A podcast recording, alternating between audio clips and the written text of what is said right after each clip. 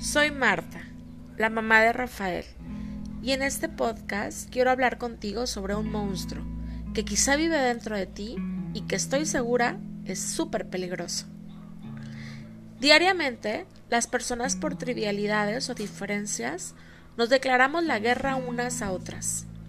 Con tu vecina, tu hermana o amiga, tenemos tantos problemas que terminamos hablando mal de ellas, criticando, a veces hasta escribiendo con terceros mis juicios sobre ellas, tratando de descalificar o disminuirlas ante los ojos de los demás. Es posible que también hayamos estado del otro lado, donde nos hemos sentido atacadas o atacados por alguien, quien aprovechando alguna vulnerabilidad o pretexto busca hacernos sentir menos, lastimarnos y dañarnos. No nos asusta ni sorprende saber que familias, amistades y relaciones han quedado en nada después de atravesar una crisis violenta de conflicto.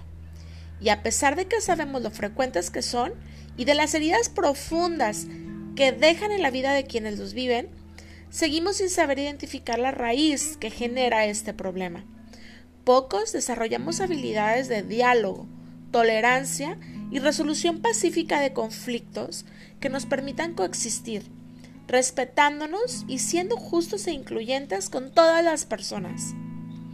A veces, se nos olvida que el odio y la violencia también pueden entrar en nuestras casas vía online. Cuando el monstruo toca una pantalla, la violencia puede leerse de muchas formas. Por ejemplo, con frases o discursos rudos, mordaces, ásperos y puntiagudos que quieren herir a otros quienes también habitamos en el ciberespacio. Si abres tu computadora, te aseguro que no tardarías mucho en encontrar los llamados discursos de odio, esos mensajes que están por todas partes queriendo promover y alentar dogmas cargados de discriminación. Estos mensajes están más cerca de ti de lo que tú imaginas.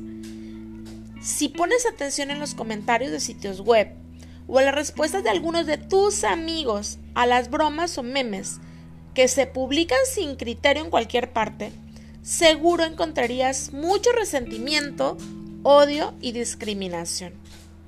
Si prestaras atención y no los justificaras, quizá empezarías a hacer algo para que dejaran de lastimarte y de lastimar también a los demás. Si creyéramos que somos responsables de lo que decimos y de lo que callamos, quizá las cosas pasaran diferente. En lo personal, me he asustado muchas veces por leer comentarios hirientes hacia el colectivo de personas con discapacidad, o a los defensores de derechos humanos, o a las feministas, como yo. Cuando hablamos de mensajes de odio, tendría que haber un capítulo aparte para los que descaradamente mandan a tu buzón electrónico algún discurso de discriminación y violencia. Esos que después de leer te dejan un sabor amargo y un miedo profundo en tu corazón. Si sabes de lo que hablo. Por ejemplo, te voy a platicar mi experiencia.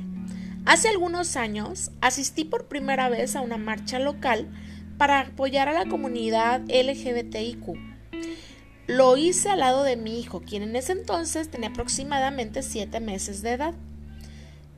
Llegué a mi casa muy asoleada, pero también muy orgullosa con mi cara llena de arcoíris, feliz de haber caminado al lado de personas quienes como yo creían que el mundo debía de ser construido desde la tolerancia y la diversidad. Después de publicar algunas fotos de la marcha en mi Facebook personal, encontré en mi buzón algunos mensajes verdaderamente violentos, estigmatizándome y atacándome groseramente por haber caminado esa tarde.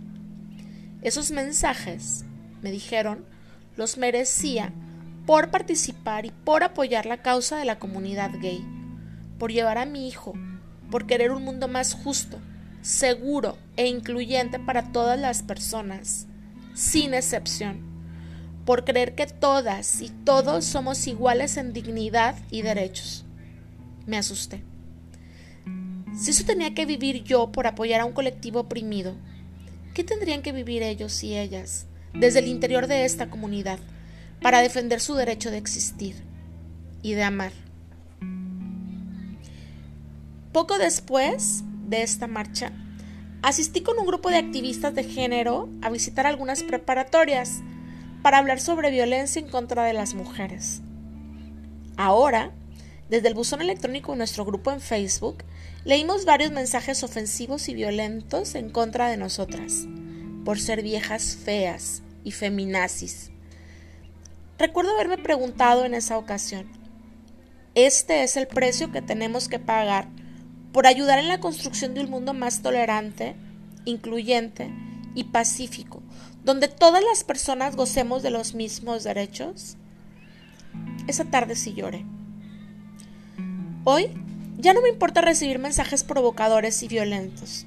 Sin embargo, cada día me importa más seguir hablando sobre la diversidad, la paz y la inclusión, porque todas las personas somos vulnerables a sufrir en la vida la violencia, por lo que hacemos, creemos o somos, por ser mujer, lesbiana o gay, por ser morena, extranjera, joven, por estar divorciada, por ser madre soltera, por tener alguna discapacidad, por llevar de tu mano a algún niño con síndrome de Down, o por empujar la silla de tu padre quien necesita asistencia. Incluso a veces solo por marchar. Este año, por la pandemia en México y en otros países, no hubo marcha Pride. Pero desde este podcast deseo que cada día, en cada corazón, se renueve la conciencia y se reconozca que todas las personas tenemos derecho a sentirnos seguros, seguras y orgullosas de ser como cada quien es. Happy Pride a todas y a todos. Este podcast lo dedico con mucho agradecimiento y amor a mi amigo, a Benito Lira. Descansa en paz desde tu arco iris, querido amigo.